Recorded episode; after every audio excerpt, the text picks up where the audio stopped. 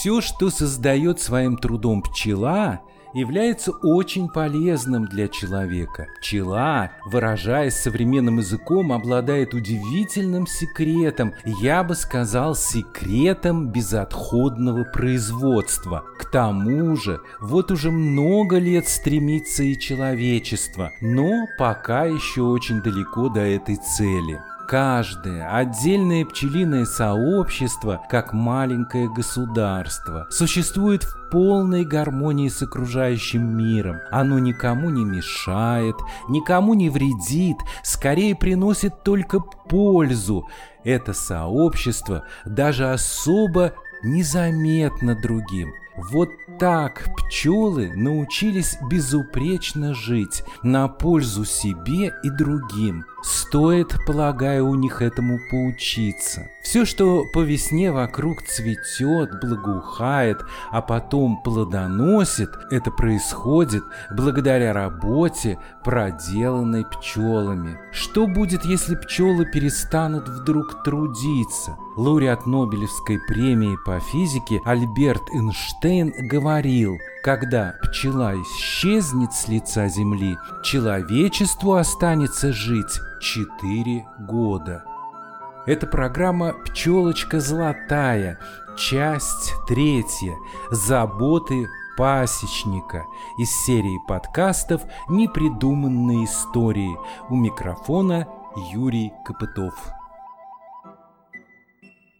Пчелы абсолютно бескорыстно, без каких-либо принуждений, не нуждаясь ни в какой оплате, выполняют бесценную работу на земле. Они ежегодно опыляют садовые и полевые культуры, без плодов которых мы не можем даже представить себе нашу жизнь. Человечеству пчелы дарят уникальный, вкусный, питательный и полезный для здоровья мед. Для промышленности очень необходим их воск.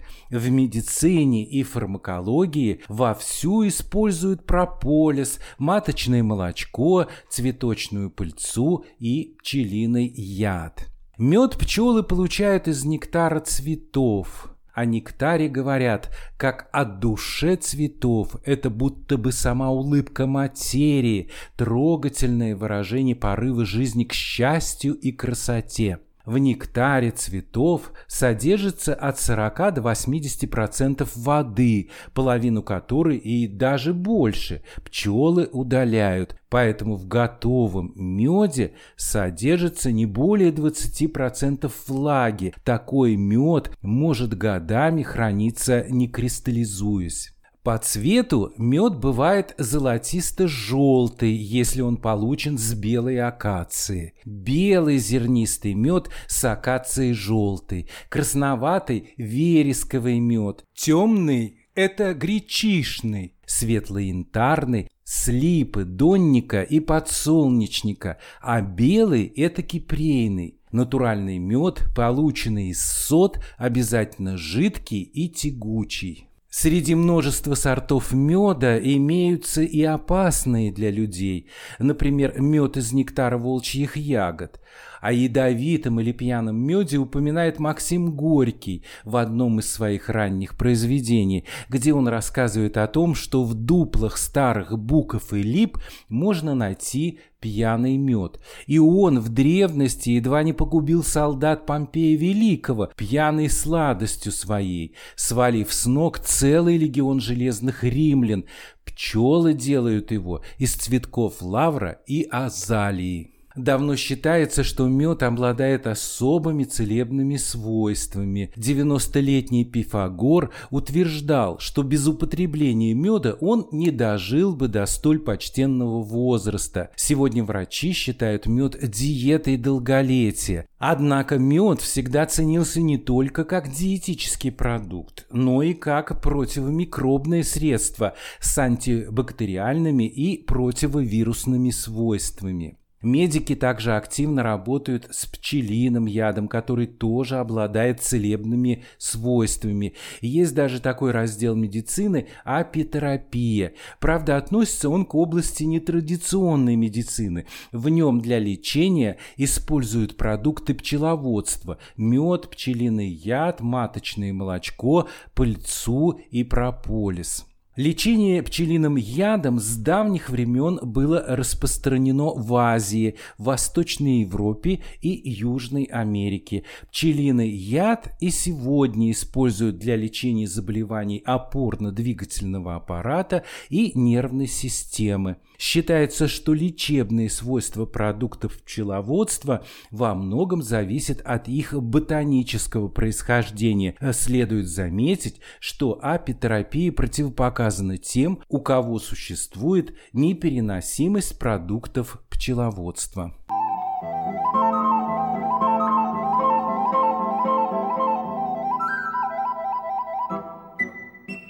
Самым древним способом сбора меда считается бортничество. В прошлом мед диких пчел добывали в лесах находили на деревьях дупло с пчелами, вытаскивали из него медовые соты и уносили с собой. Такое занятие требовало от бортников особой сноровки, смелости и мужества, как и любая охота. По прошествии некоторого времени люди в липах, соснах и кедрах стали выдалбливать специальные углубления, где пчелы могли создавать себе новое гнездо. Старались полностью не разорять их медовые запасы, кое-что оставляли им на зиму, а затем закрывали дупло. Такие гнезда с пчелами стали называть бортями, от слова «бор». Именно в сосновых барах тогда гнездилось много пчел. Борти считались собственностью тех, кто их создавал – на стволах этих деревьев хозяева делали зарубки и насечки, которые указывали на то, кому эти борти принадлежат. Никто, кроме владельца, не имел права их трогать. Со временем бортники хорошо изучили повадки пчел и из поколения в поколение передавали свое мастерство. До сих пор в глубинке России сохранились названия сел, в которых в старину жители занимались занимались медовым промыслом. Бортные, бортницы, медовая, медынь. Бортники, как и ремесленники на Руси, составляли целое сословие и были вольными людьми даже во времена крепостного права. Надо отметить, что бортничество всегда считалось исключительно мужским делом. Это связано с тем, что бортника в дремучем лесу при добыче меда ожидали немалые трудности и даже опасность. Шло время, и пчеловодство из лесного промысла постепенно превратилось в домашние занятия, как скотоводство и земледелие. Считается, что важную роль в развитии пчеловодства в России сыграл талантливый украинский пчеловод из Черниговщины Петр Прокопович. Он первым в мире в 1814 году придумал разборный рамочный улей. Прокопович создал первую в России и в Европе школу пчеловодства. В ней он обучал любителей пчеловодства правильному подходу к пчелам при работе с ними. Вообще Россия в прошлом являлась настоящей пчеловодческой державой. Этот статус не изменился даже после революции, а в 1919 году в Советской России появился закон об охране пчеловодства. Со временем у нас стали появляться стационарные и кочевые пасеки. Были даже времена, когда российские и советские пасечники отправляли свой мед за границу границу. 90-е годы прошлого века нанесли ощутимый урон пчеловодству. До сих пор не могут разобраться, к какому роду хозяйствования отнести этот вид деятельности человека. Пчеловоды – это труженики сельского хозяйства или частные предприниматели. Ульи-то сегодня можно обнаружить даже на крышах высотных зданий больших городов. Все же российское пчеловодство выжило благодаря энтузиазму и трудолюбию истинных любителей и ценителей этого дела. За последнее время появилось много современных пчеловодческих хозяйств в средней полосе России, на Урале, на Северном Кавказе, в Алтайском крае и на Дальнем Востоке. В Орловской области сегодня насчитывается примерно полторы тысячи пчеловодов. Нельзя сказать, что для них здесь созданы какие-то особые условия. Скорее наоборот. Свою продукцию они в основном реализуют на стихийных рынках, где нет никаких нормальных специальных условий и необходимого санитарного контроля. А еще торгуют они на ярмарках выходного дня, которые организуются уже многие годы в разных районах Орла. На них предлагают сельскохозяйственную продукцию в основном частники и фермеры из различных районов области.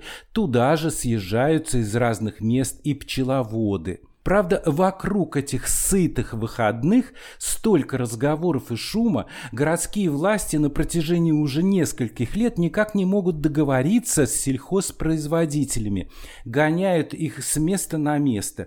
Там, где хотят торговать фермеры, нет для этого нормальных условий. Там, где предлагают вести торговлю чиновники, очень высокая арендная плата. И это не устраивает ни торговцев, ни покупателей в разгар летнего сезона я тоже захожу на эту ярмарку выходного дня и давно там обратил внимание на одного пчеловода, который приезжает в Орел издалека. Не приметить его просто невозможно. Он очень выделяется среди других торговцев.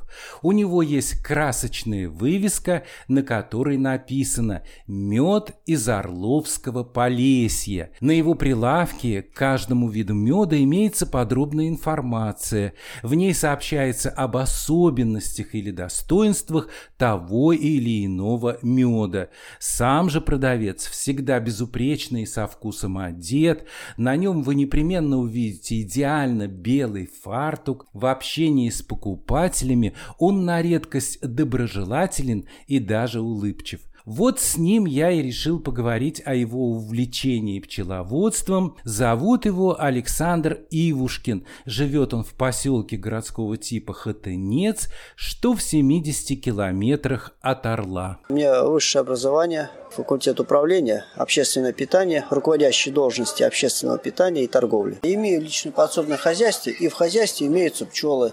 Ну, они в саду стоят. Ну, обычно, как говорится, возле дома сад, и в саду улики эти стоят. Много улей? Каждый год меняется. В основном э, до 15 семей.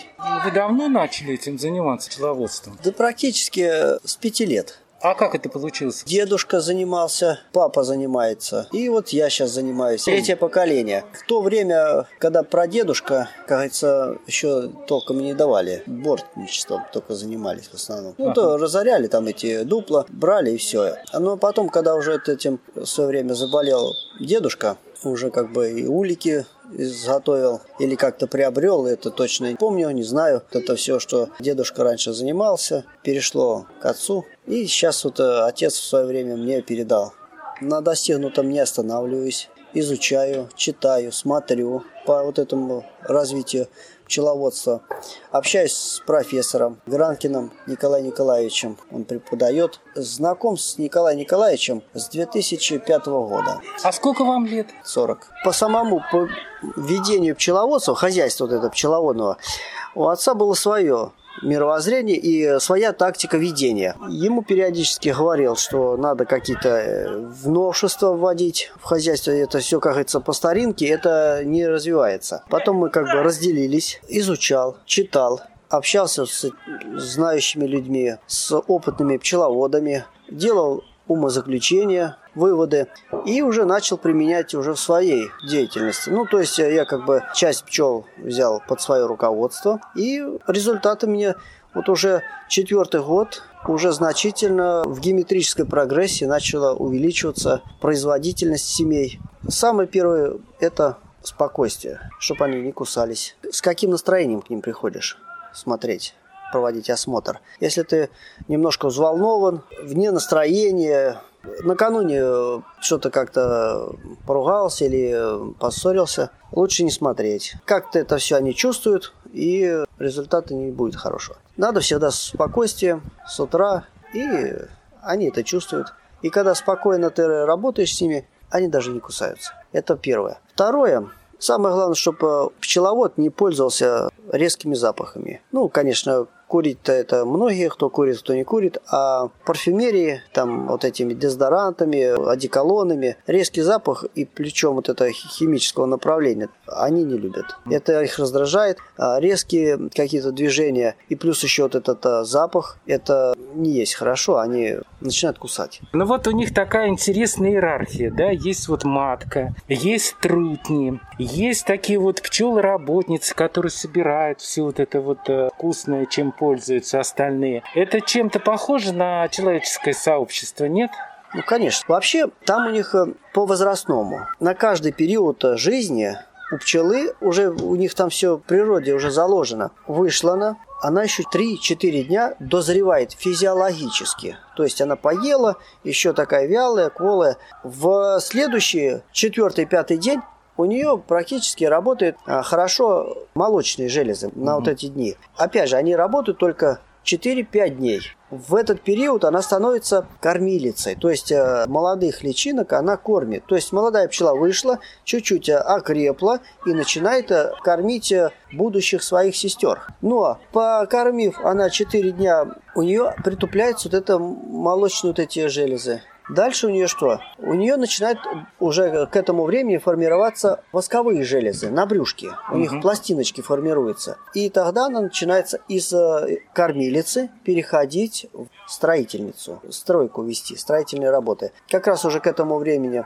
и э, на улице тепло, отстраивают соты. Дальше восковые железы, опять же, в свое время начинают притупляться. Становится она там уборщицей, приемщицей. Что-то там с улочека, с ячеек вычистили, падает на дно улика. Это все дело в литочек выносится, из-за чего мусор возле литка. Это вот эти вот, которые уже практически десятидневные пчелы начинают работать. Это все вычищается. Летная пчела прилетела, которая принесла нектар. Они с хоботка в хоботок передают, и потом они что? Они и приемщицы, и потом несут то место, где они складывают мед. То есть в складское помещение, то есть самый дальний угол. Первое, что пчелы делают, дальний угол заполняют. Дальний от литка. Видя, что поступление сократилось, и они уже из э, приемщиц становятся летной пчелой. То есть они уже начинают вылетать. Тогда начинают э, переквалифицироваться приемщицы на летную пчелу. Это наблюдалось и наблюдается, экспериментируется пчеловодами. И это вот э, большое благо им и дай, как говорится, Бог здоровья, что они еще это все провели, наблюдали, и еще написали. Для того, чтобы остальные желающие, не все, будут книги лежать, читай любой и каждый, но не все это читают, не все это изучают. И странно, потому что ведь, э, собственно, люди-то дружили с пчелами с древних времен. И еще какой момент хочу отметить. У разных правителей, французских, наших правителей, а, вышивка а, в гербах, в украшениях, везде золотом вышиты пчелы. У даже нашей Екатерины Великой платье было э, с узорами пчелы. У Наполеона да, тоже да. были вышивки с пчелой. В некоторых э, гербах есть и пчелы. Вот эти тоже моменты, как говорится, олицетворяют то, что люди большой вот этот опыт и поведение, и всего берет от семей пчеловодов. Сколько же все-таки пчела может вот самое большое прожить на свете? Разный период временной по-разному. Сейчас много летной пчелы старой, но у нее срок ограничен, там неделя, полторы-две. Всего? Вот сейчас, которая она уже летной пчелой побыла. Так. Так, а так в основном у них месяц. Но угу. зимовалая пчела до полугода. Почему? Все зависит э, от того, как много она работает. У них нет такого ленятся, не ленятся, у них надо и все. Ну вот зима наступает, а они что, спят? Так как поступления новых яиц нет, температура потихонечку начинает снижаться в гнезде. И они входят как бы в такую в легкую спячку. Перелетываются, да, подносят водички, там э, кое-что, ну, какие-то работы ведутся по хозяйству. Получается, что э, занятие с пчелами, оно достаточно хлопот. Совершенно верно. Там столько подводных камней, и все нужно это учитывать. В каждой семье подходишь и смотришь ее, у каждой семьи свой подход. Да, сегодня она меня закусала. Смотришь, ага, тут сегодня тучки пошли. Может быть, это из-за погоды. Другой раз осмотр. И опять же вот это кусает. Ну, сегодня хорошая погода. Тогда я тучку убираю. А вам, ну, в принципе, вот доставляет удовольствие общение с пчелами? Ведь большинство людей боятся даже подойти. А вы ведь целыми днями практически проводите с ним время пчелам приходишь, и у тебя время останавливается. Из-за чего пчеловоды выглядят не по годам. Вот э, смотришь журнал, листаешь пчеловодство и видишь фотографию. Вот пчеловод достиг там таких-то результатов, по производительности. И смотришь, фотография там какого-нибудь 60-летнего мужичка, а когда дальше читаешь, что ему уже под 80 и более, и ты понимаешь, что насколько вот это пчеловодство останавливает время. Ну, это действительно так, потому что пчелиный яд, он считается полезным, лечебным, и сейчас существует даже такое направление в медицине. Да, это пчелоужаливание. Есть еще дышат улевым воздухом. Китае. Там вообще сделали так ульи, и потихонечку выкачивается воздух из улья. Заправляются специальные, как у нас э, закачивают кислород при операциях, например, э, больной лежит на операции, ему кислород искусственно это, ну, подается под давлением в легкие, а там закачивают из улья воздух, берется. А вот в жизни, вот в повседневной, вам как-то это помогает? Как оно мешает? Это наоборот, можно практически за счет этих пчел и жить, и выживать. В войну-то как э, тот же самый вот мой дедушка, ну, семья его, выжила за счет коровки и двух уликов, которые в свое время дедушка закопал в огороде, когда освобождение было, ну, вот этот поселок освободили, вернулись жители.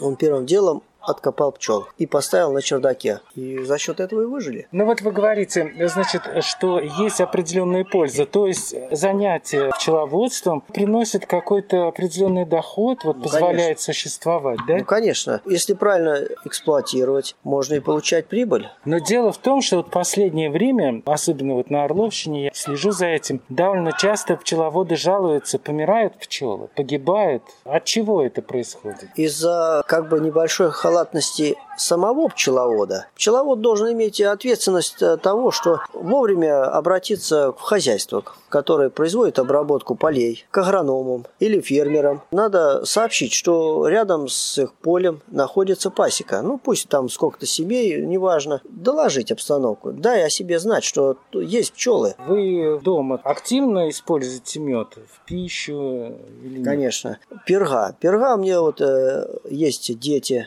ее выработку провожу. И постоянно у меня на столе мед. То есть практически сахаром не пользуемся. Ну вот вы сказали, для кого-то полезно пчел, для кого-то нет. А в чем стоит вред пчел? Существует какой-то вред от них? Есть, конечно же, вред. У монеты, как говорится, две стороны, так да. и здесь. Есть э, аллергики, есть у меня знакомые, сам муж пчелами занимается уже достаточно давно, а вот у супруги у нее аллергия, и она не приезжает. Я бы разговаривал еще целый день, и на эту тему мне очень много интересного. Захватывает тот момент, пчеловодстве, когда вы занимаетесь пчелами, а, есть любитель, есть профессионал, и когда вот у вас получается, и вы к этому стремитесь, и вы все создаете условия, это в разы захватывает. Вычитал в старинной книжке 58 -го года издания по пчеловодству. И там мне затронули такая, как говорится, информация, что семья может принести за сезон 240 килограмм меда. Одна семья. И меня это так затронуло. И я начал штудировать. Ну, на 240 килограмм пока не вышел, но 150 отметку произошел. Это много, да? Это колоссально. Если в среднем, когда мы с отцом занимались, 43, 45, 50, а тут в три раза. Зная и читая, и получая информацию, что надо на что обращать внимание, я начал обращать внимание. На следующий же год увидел изменения. И вот тогда меня вот это захватило. Ага. А что, просто я буду чуть меньше держать семей, но буду больше получать. А что мне это мешает? Да мне ничего не мешает. Только даже это настолько заводит.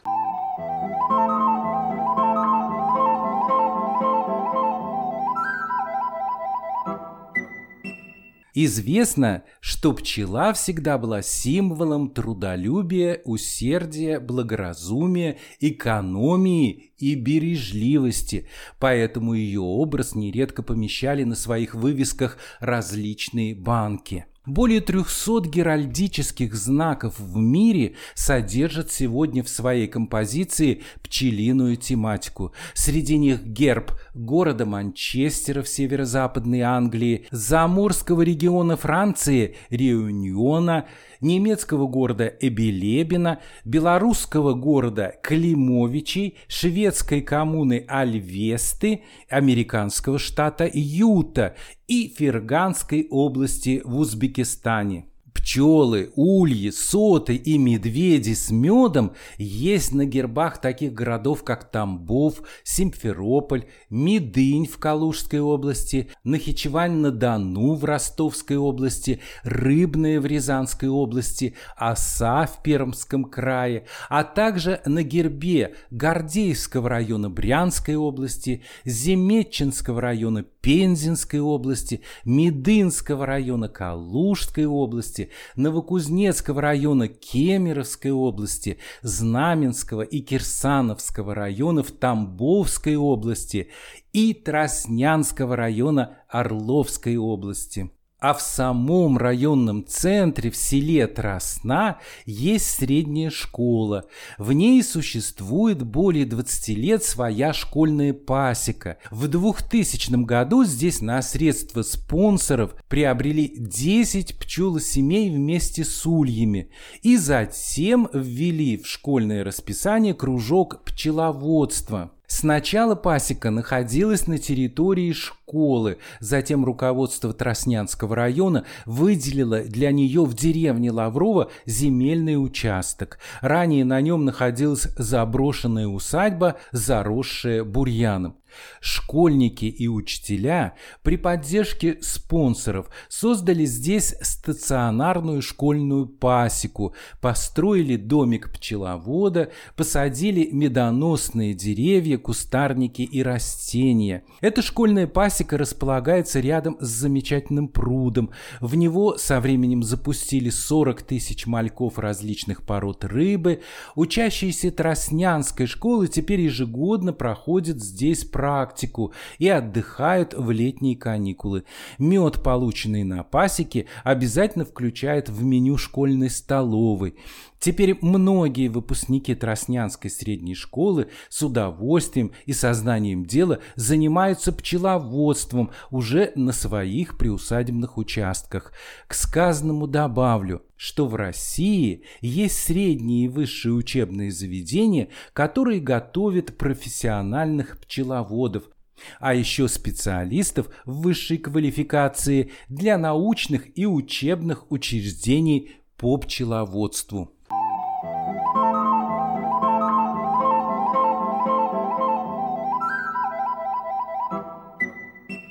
Ученые в различных странах в последнее время бьют тревогу. Во многих местах на планете гибнут и исчезают пчелы. Почему это происходит, точного ответа пока нет. Вероятно, в каждом случае есть разные причины. Чаще всего это происходит после обработки посевных площадей химикатами. Два года назад от отравления пестицидами пострадали пасеки в 23 регионах России. По официальной статистике тогда погибли 37 800 пчелиных семей, сообщила «Новая газета». Исчезновение пчел – это тревожный сигнал, считают ученые. В Орловской области, полагаю, нет таких ученых, которых бы так глубоко волновала судьба пчел. Поэтому о их гибели в основном заявляют сами пчеловоды. Сегодня на Орловщине насчитывается чуть больше 35 тысяч пчелосемей. 97% из них находятся в личных подсобных хозяйствах. При этом количество пчелосемей в регионе за последние 15 лет сократилось почти на треть. Причины две гибель насекомых после обработки сельскохозяйственных культур химикатами и отсутствие возможности реализовать полученный мед. Вот только несколько печальных фактов. В прошлом году жители Урицкого района били тревогу по поводу массовой гибели пчел. Об этом сообщали орловские СМИ. Пчелы погибли в деревнях Шубина, Бунина и Елагинские дворы. По заявлению жителей, это произошло после обработки при сильном ветре сельскохозяйственных полей ядовитыми для пчел гербицидами. Спасти пчел тогда не удалось, несмотря на все профилактические меры, которые применялись, так как яд попал в улье. С просьбой защитить полезных насекомых от мора пчеловоды обратились в природоохранную прокуратуру, в Роспотребнадзор и в администрацию Урицкого района. В Покровском районе прошлым летом пчеловод понес значительные убытки после обработки полей сельхозпредприятий. На его пасеке произошла массовая гибель пчел. Он обратился с заявлением в суд с просьбой о взыскании материального ущерба за погибших пчел. Суд удовлетворил иск в полном объеме. Замечу, что с 29 июня 2021 года вступил в силу федеральный закон о пчеловодстве в Российской Федерации.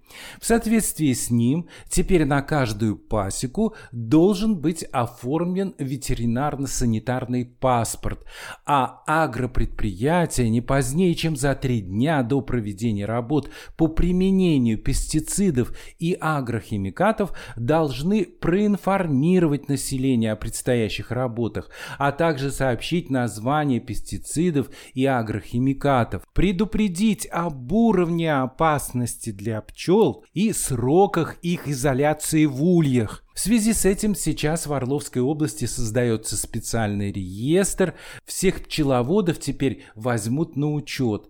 Поможет ли новый закон защитить пчел от бездумного вторжения человека в их жизнь? Ох вы, пчелы мои, пчелы ярые, ох вы, пчелы мои, пчелы ярые. Ай, где вы были, куда летовали, ай, где вы были, куда летовали. А мы летовали, дай к Андрею на двор, а мы летовали, дай к Андрею на двор. Ай, мы видели дива дивная, а мы видели дива диваная, как душа с телом расставалась, как душа с телом расставалась, расставалась, слезно плакала, расставалась, слезно плакала.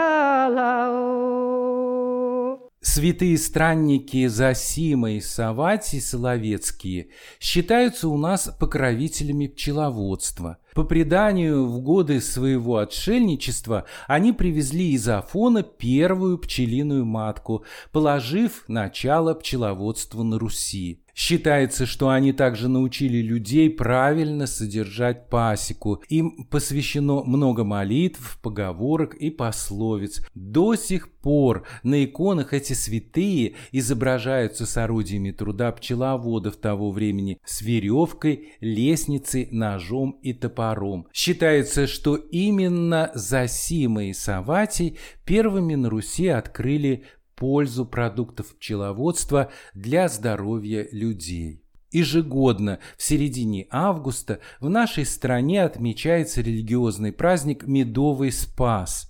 Именно святые Засима и Саватий первыми начали исчислять его с 14 августа, так как на Руси было принято качать мед с этого дня.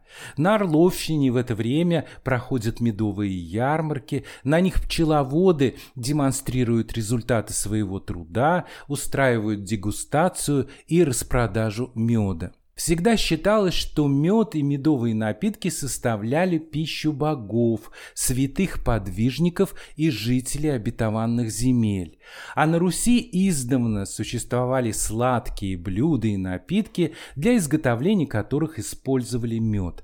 Однако, оказывается, мед не всем нравился. Например, русская императрица Елизавета Алексеевна просто ненавидела его и блюда, сделанные на его основе. И вот однажды в ее королевскую столовую взяли повара, который был не в курсе этой неприязни Елизаветы к меду. А он решил порадовать императрицу и испек для нее медовый торт. Елизавете он понравился, и она даже поблагодарила нового повара. С тех пор торт-медовик стал очень известным в России. Есть у нашего народа одна замечательная пословица. «Я сам там был, мед и пиво, пил, по усам текло, в рот не попало, на душе пьяно и сытно стало». Это не совсем о медовухе, но этот напиток у нас тоже считается сугубо национальным. Появилась медовуха в XVIII веке в Великом Новгороде. Приготавливали ее из воды, меда и дрожжей с различными вкусовыми добавками. По-настоящему популярным этот напиток стал уже в 20 веке. С ним никак не связано выражение «медовый месяц». Эти известные во всем мире слова на Руси были связаны с обрядом приготовления на свадьбу другого слабоалкогольного напитка – питного меда – этот напиток жених и невеста пили на свадебном перу, а также в течение следующих 30 дней после свадьбы. Никаких других, более крепких напитков им пить тогда не полагалось. По старинной технологии питный мед готовился не один год. Полученный напиток придавал пьющим бодрость, веселье и умиротворение. А еще молодоженам в день свадьбы вручали мед, целый бочонок весом от 5 до 10 килограммов. Его полагалось съесть за месяц, потому и медовый месяц, первый месяц супружества молодых людей после свадьбы с бочонком меда. Сегодня мед входит в обязательный рацион космонавтов, спортсменов, подводников. Во многих странах мед включает в состав детских завтраков. Мед дает нам физическую силу, укрепляет нервную систему и помогает бороться со стрессами. С ним наша жизнь становится не только слаще, но и лучше. Не случайно на Руси пчелу наделяли Божьей мудростью и святостью. Ее воспринимали как Божье творение, называли Божьей угодницей. В священных текстах встречается такое пророчество, будто бы перед концом света сей грешный мир первыми покинут пчелы. Можно по-разному относиться к этой мысли, побаиваться ее или смириться с ней. Но все же стоит над этим задуматься и о том, есть ли у человечества шанс выжить, когда этот мир на самом деле покинут пчелы в какой-то мере пчелы формируют продовольственную безопасность любой страны. Ведь без пчел не будет новых семян самых различных растений, не будет корма для животных и птиц, не будет натурального молока и растительного масла. Конечно, мед можно заменить сахаром, а вот опыление растений на земле пока нечем заменить.